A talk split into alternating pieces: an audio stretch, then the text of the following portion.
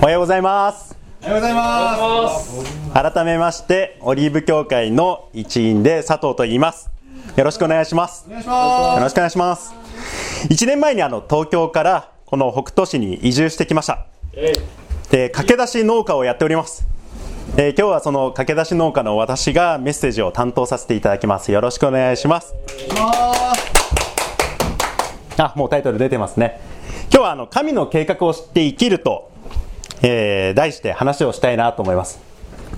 ちょっと死が あれですけどね。死ではないです。はい。じゃあ、あのー今日の結論を先に言います。もはい。先にちょっと結論だけ言いますね。一つ。苦しみがあっても神の計画を知って生きると苦しみがあっても進み続けられる。二つ目。神の計画を知って生きると小さなことに喜びと感謝ができる三つ目神の計画を知って生きると現実の必要も与えられていく、ではなぜ神の計画を知って生きるとそうなるのか、私駆け出し農家ですので今日は農業に関することを題材に話をしていきたいなと思います。はい。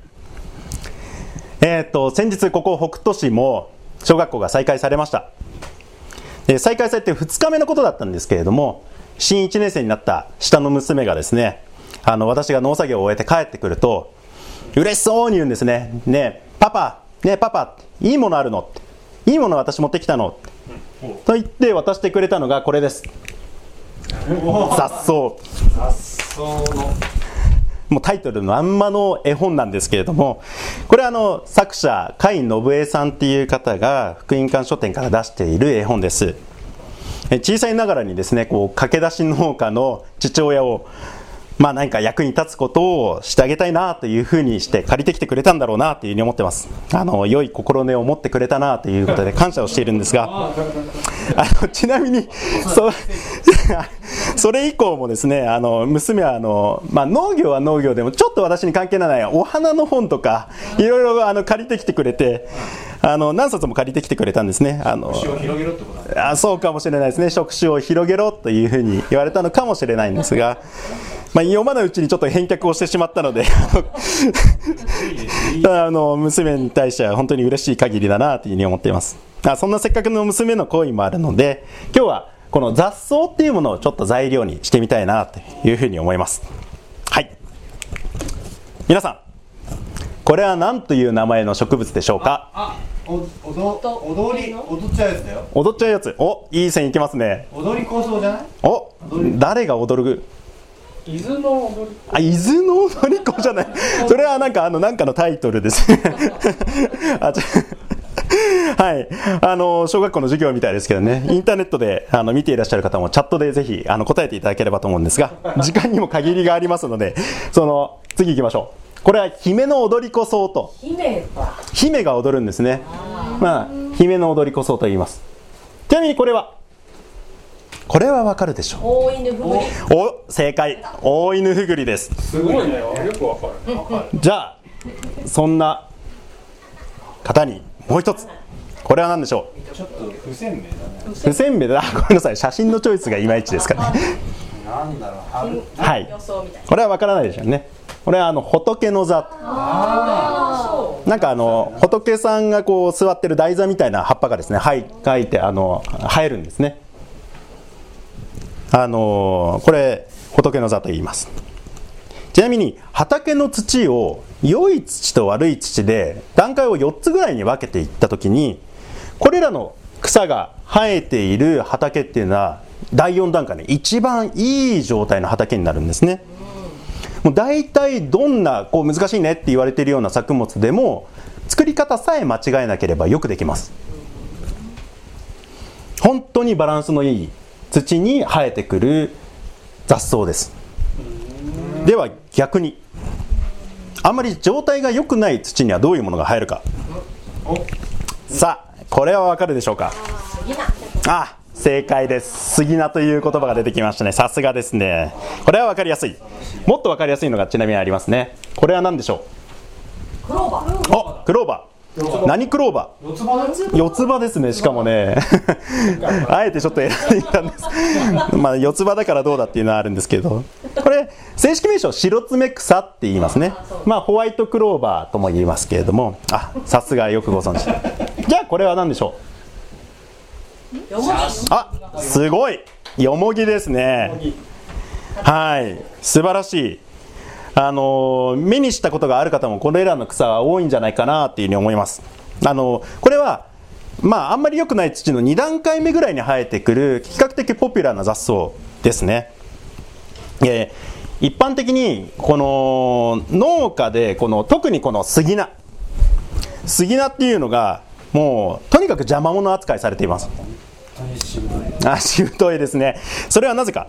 もう本当に強いんです。しぶといんです。そして大体どんな土の状態でも生えてくることができるんですね。で土の状態が良くないとあの他の植物が生えてくるのが遅いんです。生えてこれないんです。だけど杉菜強いんでそんな中でもどんどんどんどん生えてくる。で他の草に邪魔がされないのでもうどんどんびっしりとみっちりと生えてくるんですね。まあ農家にとっては本当に邪魔者扱いされます。ただ一般的には邪魔者なんですけれどもこれらの植物の根によってまず畑がどんどんどんどん耕されていくんですね。そしてこれらの植物はミネラルも、まあ、植物を育てるのに必要な窒素分っていうものもあの本当に多く溜め込んでいくっていう性質を持っているのでこの植物が枯れて死んでそして土に帰っていくということによって栄養のバランスがどんどん補給されていくと。だ悪く悪かった土がですねこれらの植物が生えて死んでいくことによって良くなっていくっていう仕組みがあるんですね。すごいじゃん。でこれらの草で大体まあ栄養が補給されてきましたってなると次3段階目にあの土の状態が移行していきます。するとこういう草が生えてきます。あえー、おいしょ。もうこれはあのクイズはしません。これはツユ草っていう青い綺麗なちっちゃい花が咲く草とかあとカラスのエンドウっていうこれもマメ科の一種なんですけどね。つるがちょっと伸びてきてピンクの綺麗な花を咲かすような草が生えてきますそしてさっきと同じようにこれらの草がまた枯れて死んでいくことによってそこの土に必要な栄養素っていうのがどんどんどんどんまた補給されていく。で最終的に一番最初に出た姫の踊りこそとか、えー仏の座とかが生えてくるような第4段階のいい状態の土になってく。る畑の状態が良くなるまでですね大体まあさ少なくとも3年ぐらいはかかると言われています。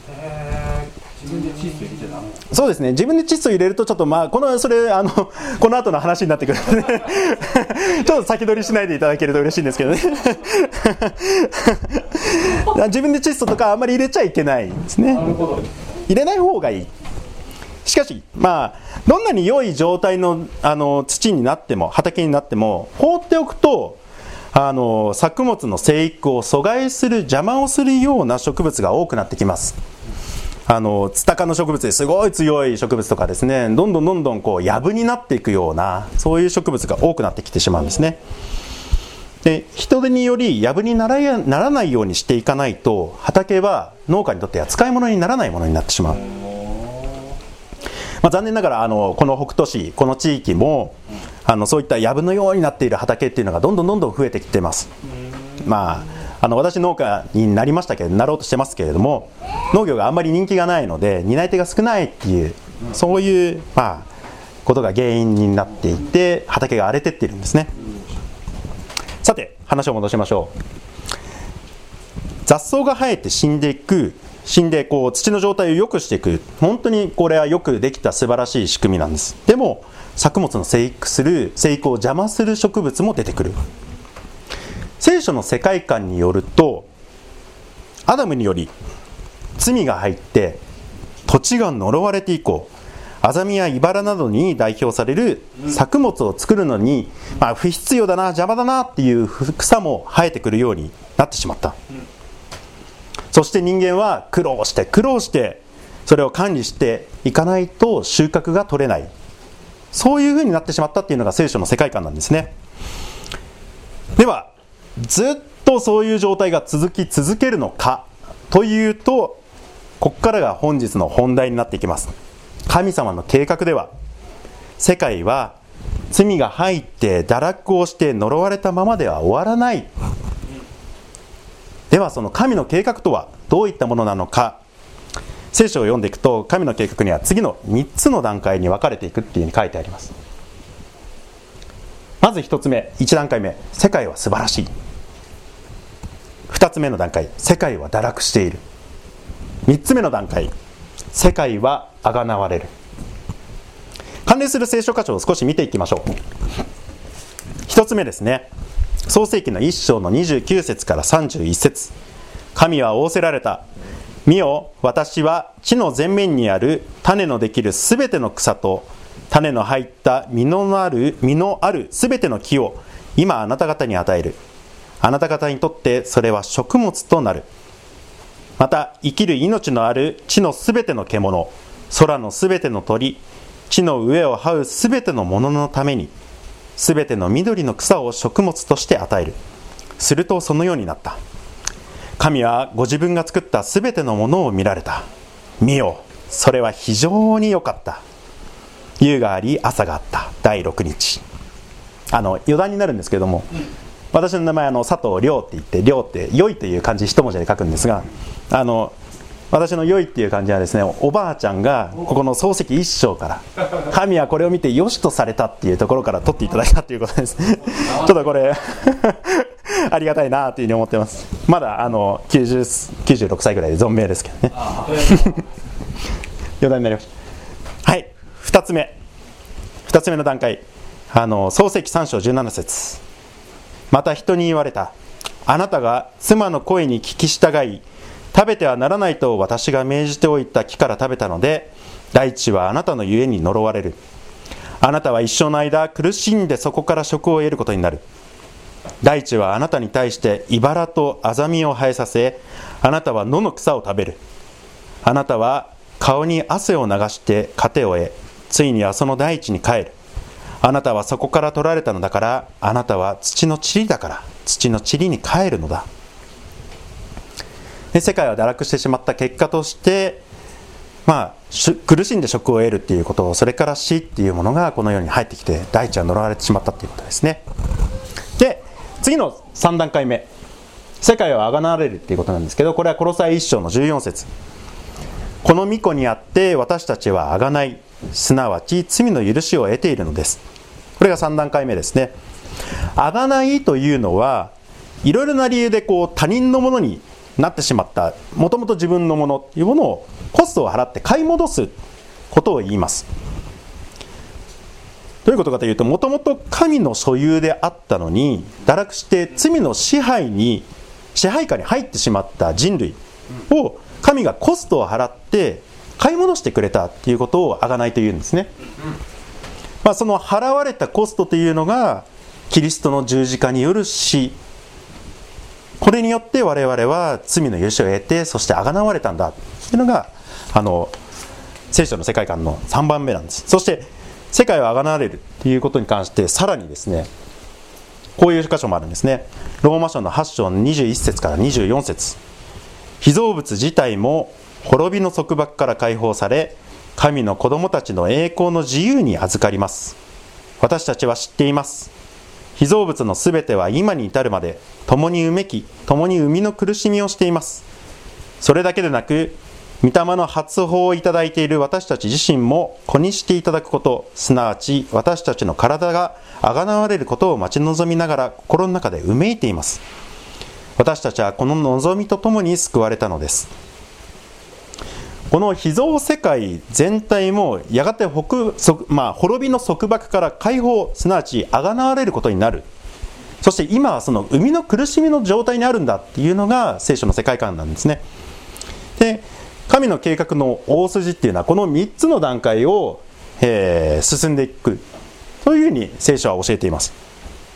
そしてさらにちょっと聖書がですねあの記載しているあがなわれた後の世界の様相について、えー、記載している場所が1個あるあのいくつかあるのでそれもちょっと紹介したいなと思います。イザヤ書の11章の6節から9節。狼は子羊と共に宿り豹は子ヤギと共に伏し子牛若獅子肥えた家畜が共にいて小さな子供がこれを追っていく。目牛と熊は草をはみその子たちは共に伏し獅子も牛のように藁を食う。忍び子はコブラの穴の上で戯れ血離れした子はマムシの巣に手を伸ばす。私の聖なる山のどこにおいてもこれらは害を加えず滅ぼさない。死を知ることが海を覆う水のように地に満ちるからである。まあもうこの箇所と創世記一章の堕落前の箇所を読む限りあの、まあ、現在の自然法則とはちょっと異なった自然法則が成立している状態になるようですね。もう私この箇所を読むともうワクワクしてしょうがないんです。あの農家目指していますけど、まあ、草が邪魔なんですねとにかく。で動物も邪魔なんです。鹿が食うんですよ。植えた大豆の葉っぱとかわかめを全部食べてですね全然育たない。あの麦も全部食っていくんですね。なんでもう邪魔な草も生えないし種をまけば何でも生えてくる。そして動物にも邪魔されない。なんて最高な世界なんだ。俺もうこの箇所を読んでるとああいいなってワクワクしてしまうんですね。まあでもあのあがなわれた後こういうことがあの、まあ、例えば農家でですねあの作物を作るのが楽になってくるとあんまりあの農家がいる意味がなくなってしまうのでちょっと食いっぱぐれるかもしれないんですけど あの、まあ、まあその時はその時であの自給自足で事足りるかもしれないのでそれはそれでいいとしようかなと。あの振り返りましょう。世界は素晴らしく作られました。なんですけれどもアダムの堕落以降呪いがえー、罪の結果により人は呪いによって、あのー、苦しんで職を得るようになって死も入ってきた。そしてでも神のご計画上やがてまた素晴らしい状態に回復をされるんだ。これが神の大きな計画の段階なんですね。では神の計画を知ってでも何かいいことあるのかとと思われる方もいらっしゃるんじゃないか。これ知ってどうすんの？私もあの畑をしているとですね近所のおじいちゃんおばあちゃんから本当によくしていただけます。でいろいろ教えてもらうんですけれどもただあの私が農薬とか肥料を使わないで雑草なんかを使いながらこう農業やってるんだみたいなことを話するとおばあちゃんとかがですねニコって笑いながら手丸くしてもうかっかって。聞いてくるんですね。あのー、農薬も肥料も使わないしので杉菜が生えてくるんです。で杉菜刈り込んでると杉菜は偉いよって。杉菜は本当偉いよって。偉いっていうのはあのこっちの公衆弁で大変だよって。いう言葉なんですけど 偉いってあの素晴らしいの方じゃないんですね。偉いよって。なんで石灰負けって。石灰巻いたら出てこねえぞって。ねあの肥料もやらずにいると肥料負けって。肥料やらないと作物できねえぞって。もう本当によく言ってくれます。毎回笑顔でありがとうございますって 言ってあの会話するんですけれども。自然の仕組みによって時間をかけるよりは石灰をまいたり肥料をまいたりした方がすぐ結果がついてきます。実際にそうでしょう。でもあまり人間の手によって調整をしすぎるとかえって全体のバランスを崩してしまう。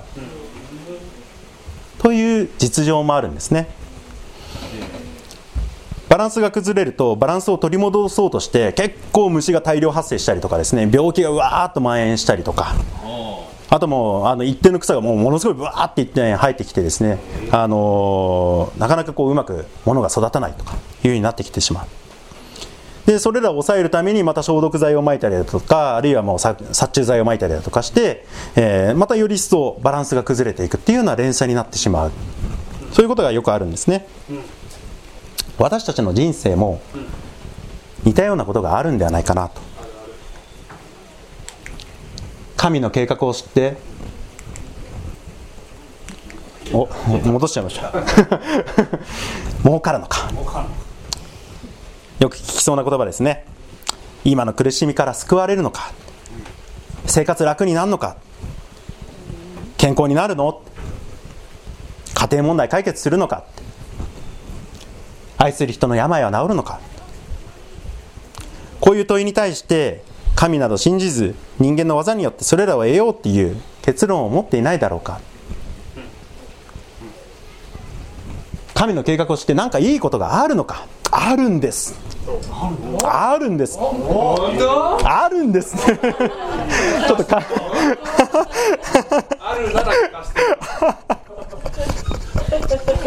はい、今からそれを紐解いていきましょう。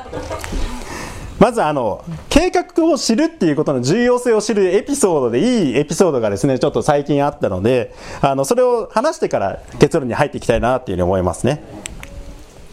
あちょっとまあこの絵の説明はあれです。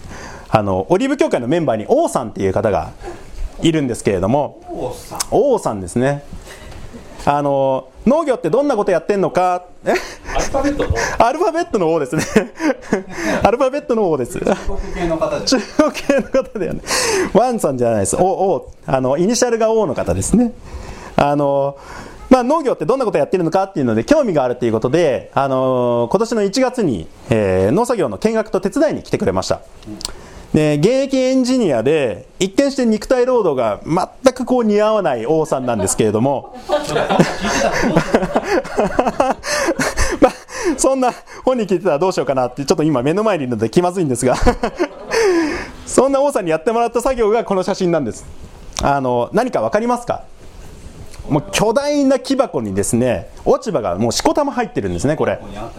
え小学校にありました？腐葉土みたいな。あそうです。腐葉土ですね。腐葉土です。腐葉土です。腐葉土です、えーちなみにあの落ち葉だけじゃなくて米ぬかと水も混ざっていて発酵してますこれ。で発酵を流すためにですね定期的にこれそこから全部掘り返してあの混ぜなきゃいけないんですね。空気と触れさせるために。でこれがもう結構な重労働なんです。ものすごい重労働なんです。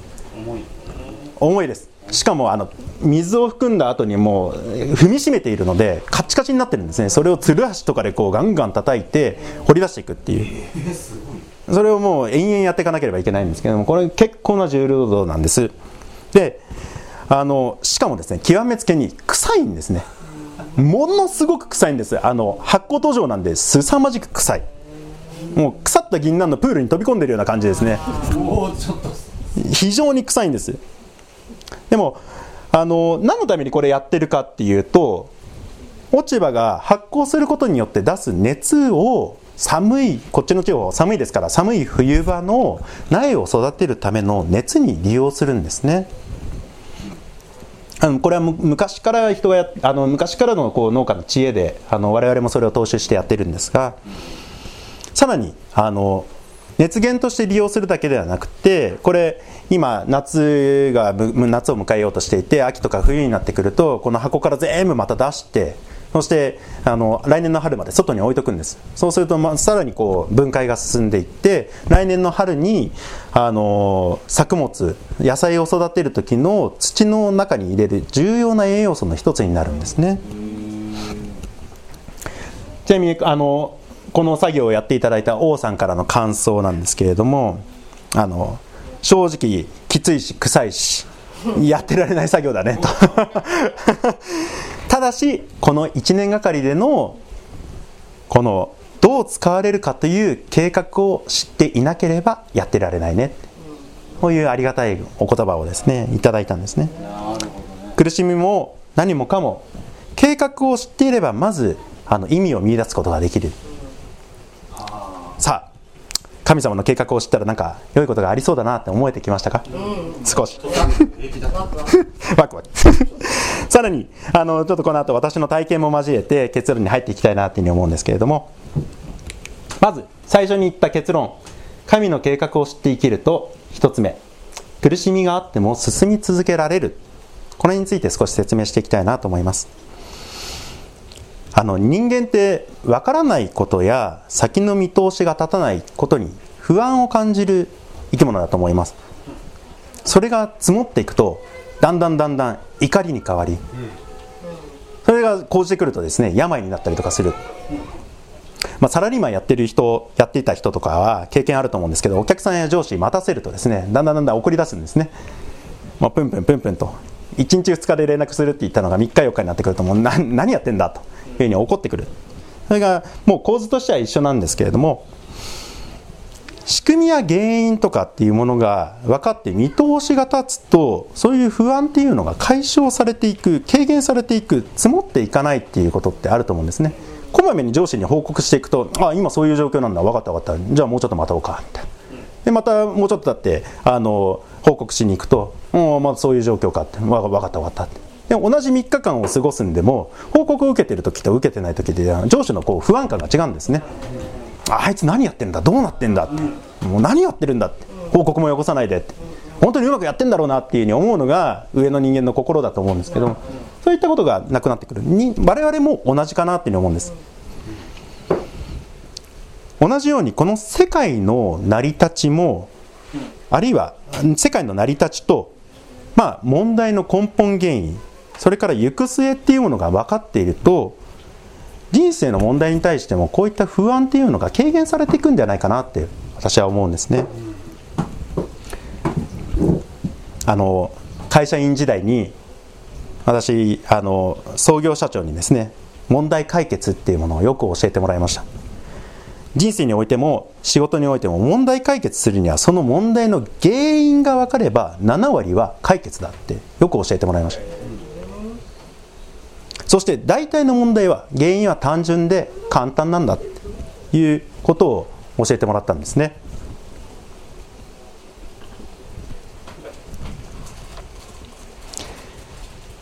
あとはどうなったら理想的なのかが分かればそれに向けてやるべきことをやるだけだと。で原因を知らないと解決はできないし理想の状態が分からないと原因が分かってもどういうふうにしていったらいいか分からない。だから問題が起きるとただ苦しいだけになってしまうもうこの問題解決は大変よくあのしばいていただきました。あの あのあんまりこうありのまんまですねこの場でその時の言葉を言うとちょっとドン引きされてしまうのでちょっとオブラートに包んで言うとまあお前の問題なんて問題でも何でもないんだお前は考えているんじゃなくて悩んでるだけだ悩んでるだけで時間の無駄であると。解決できる人間に聞いてこい。っていうのはまあ俺に聞けっていうことですね。解決策を教えてやる。でも教えるだけだとお前の成長にならないので考える手伝いをしてやる。だからすぐに来いって。うだうだ悩んでるんじゃないっていうふうにして言われていました。で言われた通りにしてですねまああの見ると原因が分かるんですね。原因が分かると不思議と今まであれ？どうしようどうしようどうしようどうしようってこれ困ったなって思ってたことがなんでこんなことで悩んでたんだっけって。あ確かにこれはこうなるよねこういうことやってたらっていうことが分かってくるんですね。さらにあのもっといい利点としては今解決できない問題解決今はできない問題っていうものは今解決できないから無理に今解決しようとするんじゃないっていうことも教えてもらいました。あの例えばですね私が会社をやっていて社長だったとして100億の会社を目指していたとしましょう。で100億の会社を作るために今こういったことがあその100億を作るためにこういうことをしなければいけない。でも今現状1億です。1億円の会社です。では1億円の会社としてできることと100億円の会社ができることって全然違うんですね。でも今1億の状態で100億のことをやろうと思ってもそれは無理なことが生じてしまうと。なのでそれはまあその80億とか90億の会社に育て上げた時にそれを考えればいいことであって今や考えることではない。だからあの今今できることをやりなさいっていうふうによく教えてもらいました。そうなってくると解決しない問題があってもあんまり苦にが感じないんですね。まあ後でやればいいがいうふうに思えることになりますし今はその状態ではないっていうことを分かっているだけで心があの苦しくなくなってくる。ですね。なので神様の計画を知って生きると人生においても同じことが言えるかなというふうに思っていてだ苦しみとかそういったものがあっても一歩一歩あ進んでいくっていうことができるんではないかなというふうに思っています。さて2つ目。小さなことに喜びと感謝ができる。まああのー雑草農業で言えばなんですけれども邪魔の原因が、まあ、邪魔な草の原因がですね例えば、まあ、想像の始めで人間が堕落したことによっていろいろと作物を作るのに邪魔なものが生えてくるんだっていうことが分かっていてそういうふうになってくるとだんだんだんだんこう草が生えてくるっていうことに対してあまり煩わしさっていうのがなくなってくるんですね。ああはいはいまあしょうがないよねって。生えてくるもんだって。いうふうに分かるようになってくる。むしろ今度は逆にあの雑草の素晴らしい仕組みっていうものに目が行くようになるんですね。さっき言ったようにあの、まあ、草が死んでで、まあ、また生えてきてまた枯れてっていうことを繰り返していくことによって土が良くなってくるって。そういう仕組みがあるで創造の初めの時にはきっと素晴らしい状態の時にこれらのものが本当にフルに働いている状態だったんだろうなっていうことが垣間見える。そういう片鱗を残してくれている神様に本当に感謝と喜びっていうものがこう小さなことを通して湧いてくるようになる。でも煩わしさが邪魔してるとですねもう雑草なんてもう本当に生えてこなければいいのになんていうふうに考えているとそういった方に目はいかないんですけどもああ雑草生えてくるよねそうだよね。でもこんな中にも素晴らしいものがあるじゃないかということに目がいくようになってくる。人は普通は苦しみや、まあ、苦しみだなって辛いなとかいうふうに思って否定的に捉えてしまうようなことでも神の大きな計画を知っていることで喜びと感謝っていうのが生まれてくるんじゃないかなというふうに思っています。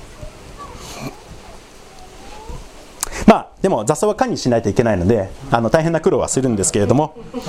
なのであが流れた時にどんなに素晴らしい世界があるのかなって先ほどのイザヤ書のような世界があることをこう期待しながらあの、まあ、苦労はするんですけれども楽しんで生きることができるんじゃないかなというふうに思っています。そして3つ目。現実の必要も与えられていく。あの私は15年間 IT を主軸とした、まあ、総合系のコンサルティング会社に勤めていました。私が入社した時はあの300人のベンチャー企業だったんですね、で辞める時にはあの2000人の上場一部企業になってました、い。や私は特段何もしてないんですけどね。あのでその会社で大体の期間私あの営業をやっていました。えー、あのそんなにこう優秀かというとそうではなくてほどほどの営業マンだったんですけれどもあのまあほどほどであったがゆえにあの私自身は1ミリも望んでないんですけれどもさっきのあの創業社長からですねあの、まあ、よくしばいていただいたんですね。あの本当にきつくてストレスフルな毎日があの7年8年続いたかなというふうに思っています。まあ、しばかれるって言ってもあのリズムでなんでなんでなんでと問われるんですね。これほど辛いことはない。なんでということがもう自分のあの脳みその中ではわからないんですね。わからないことをなんでと聞かれるともうフリーズしてしまうと。フリーズするとまたなんでと問われるっていう。もうあり地獄みたいな感じですね。抜け出せないっていう。まあ、そんなストレスするような毎日をあのやっていたんですけどもそんな私でもあの習熟と少しの成長と、まあ、会社の分業が進んでいったおかげで後半はどんどん楽になっていきました。あの愉快な同僚やお客さんにも恵まれて、あのまあ、生活のために、まあ、ちょっと惰性もだいぶあったかなというふうには思うんですけれども過ごしていました。そんな私が農業に関心を持ち出したのはあの今から4年前くらいなんですけれども食べるものを気をつけていたある知人を通して、まあ、農業もあの農薬も肥料も使わない作物を作る方法があるんだっていうことを知ったのがきっかけなんですね。で何回かそんな方法で作物を作っている農家さんをあの見学しに行ったりもしてみました。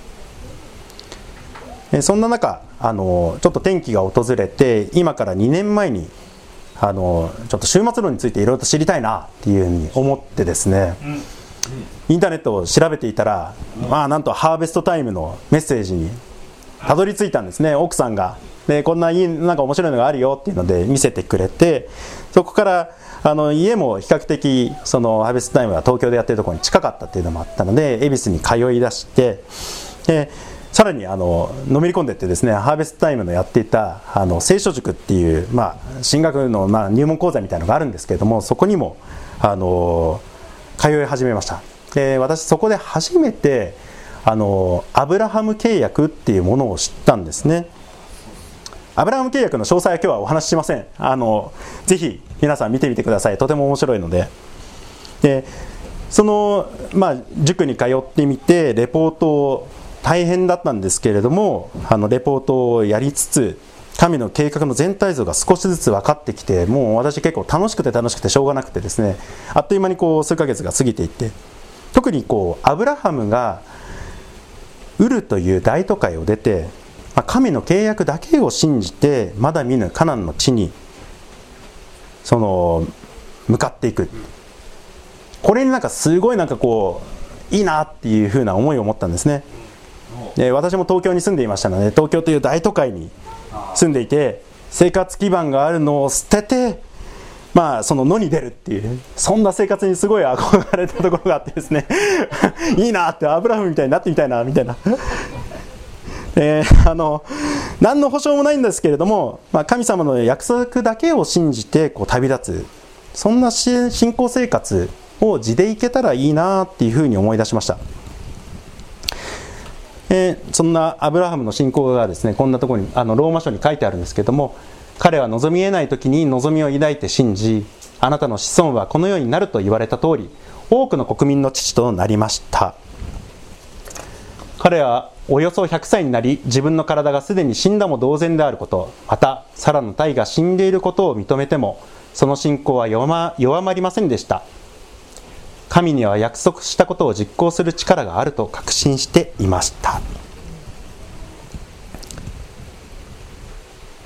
そしてこの今興味のある農業っていうものを通してなんとか神の計画のこの一端を担えないかなっていうふうにもっと心の中にあのそういう思いが芽生え出したんですね。そしたらその同時期にこう見学しに行っていた農家からですね「まあ、俺の子来ないか」っていうふうにあの連絡があってそれからトントン拍子でこう飛び込んでみるっていうふうになって今ここに至るっていう。やりました。あの今までのそのサラリーマンやってた時の安定した収入もなくなることに不安はありました。でしかも会社結構上り調子だったのでこのままやっていけばまあもう本当にあのいいんじゃないかなっていうふうな思いもありました。世の中の価値基準からしてみたらですね結構馬鹿げたことをやってるかなっていうふうにも思います。あの私の仲の良かった同僚がですねあの私が出ていく時にみんなで盛大にあの送り出してくれたんですけれどもあみんなに祝福されたなっていううに自分で感動に浸ってたら嫌なことを言ってきたんですね。いや亮さんなんでみんなが祝福するか分かりますかって。あなたが下になるからですよって。本当にあの嫌なことを言うやつだなって仲がいいんですけどね。まあでも一歩を踏み出していったら一歩道が与えられてそしてまたその先に一歩道が示されてまた一歩進むっていう風なそういうことがこう着々と起きてきたんですね。そしてこういうことが起きてくると不思議と心の中にもこう平安が与えられてきました。また次の箇所にもですねちょっとあの私少しあの励ましを受けたんですね。第一手モての6章の7から8私たちは何もこの世に持ってこなかったしまた何かを持って出ることもできません。衣食があればそれで満足すべきです。まあ、衣食だけだとちょっときついので銃も神様つけてくださいっていう。あの不信仰な私はあの衣食住があればよしとしようって。思いました思うようにしました。衣食住があれば満足しよう。あの移住が本格的に決まりだすとですね不思議と本当に必要なものが与えられてきたんですね。車が必要だよねってこっち来たらもうあの向こうのように、まあ、東京のようには過ごせない車ないと無理だって。だったらあの妻の幼なじみのご両親があの車のディーラーやっててで望む車種をですね格安でもういいのがあるよってポンともう即決で買わせていただいたりとか。あと、あのー、家も買ってたんですけれども家売らないとねってなってでもそんなにすぐ売れるわけないよなっていうふうに思ってたんですね。1年ぐらいはローンの支払いこうまあかぶりながらやんなきゃだめだろうなっていうふうに思ってたらすぐにこれも買い手が与えられて。あの私なんかの想定を上回るぐらいの速さでほとんどあのロスがなく家も売れました。トラブルもありました。あの来る直前に想定していた、まあ、住居っていうのがですね入居要件を満たしていないっていうことが直前になって判明したんですねやばかったです。ででもこれも結局お世話になっている農家が、まあ、研修生用の一軒家が古いのあの古いと言っちゃいけないですね。一軒家があって あの住まわせてもらえるっていうことであのそこに住まわせてもらいました。で1年経ってあの当初入れる入る予定だったあのところにも今住めています。で向こう3年ぐらいのこう生活基盤も最低限のものは与えられてあの今過ごせています。そして何よりですねこの同じ信仰を持つ牧師と、教会の仲間とがなんと同じ市内に与えられている。あもう もう神様なんて用意周到なんだって。もう本当にありがとうございます。もうなんて用意周到なんですかって言いたいぐらいですね。もう細かいことこういうのを挙げていくとキリがないんですけれども全ての必要が着々と与えられてきたなというふうに思っています。私はあの農業に何かこう強い気持ちがあってここに臨んできたわけではないって自分で自分自身では思っているんですね。興味関心はありました。だけれどもなんとかこうこれを押し通そうっていうような強い気概があったわけではないんです。できたらいいなっていうぐらいの軽い気持ちでした。そして何か神様の計画のためにこう用いられることに農業を使ってもらえないかなっていうぐらいの気持ちなんですね。まだ具体的にどうしていったらいいのかっていうのも模索の最中です。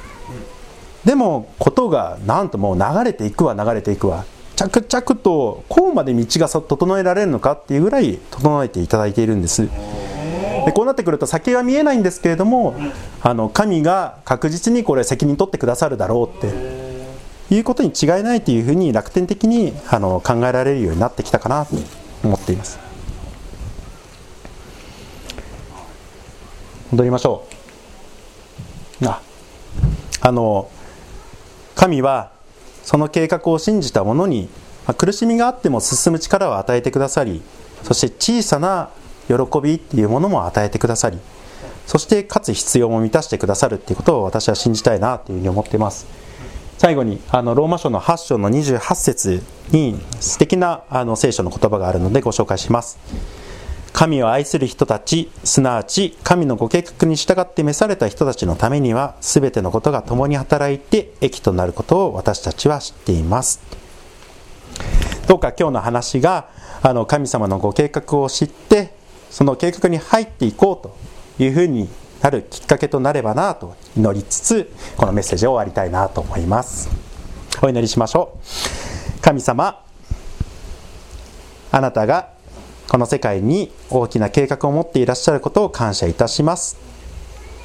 どうぞその計画を知りその計画の一端でも担わせていただきそして、えー、この人生を歩んでいくことができますようにお導きください。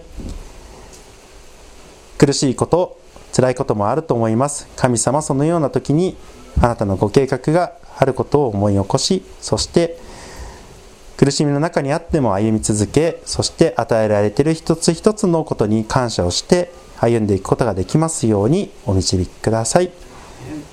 感謝してイエス様のお名前によってお祈りいたします。アーメン。アメン。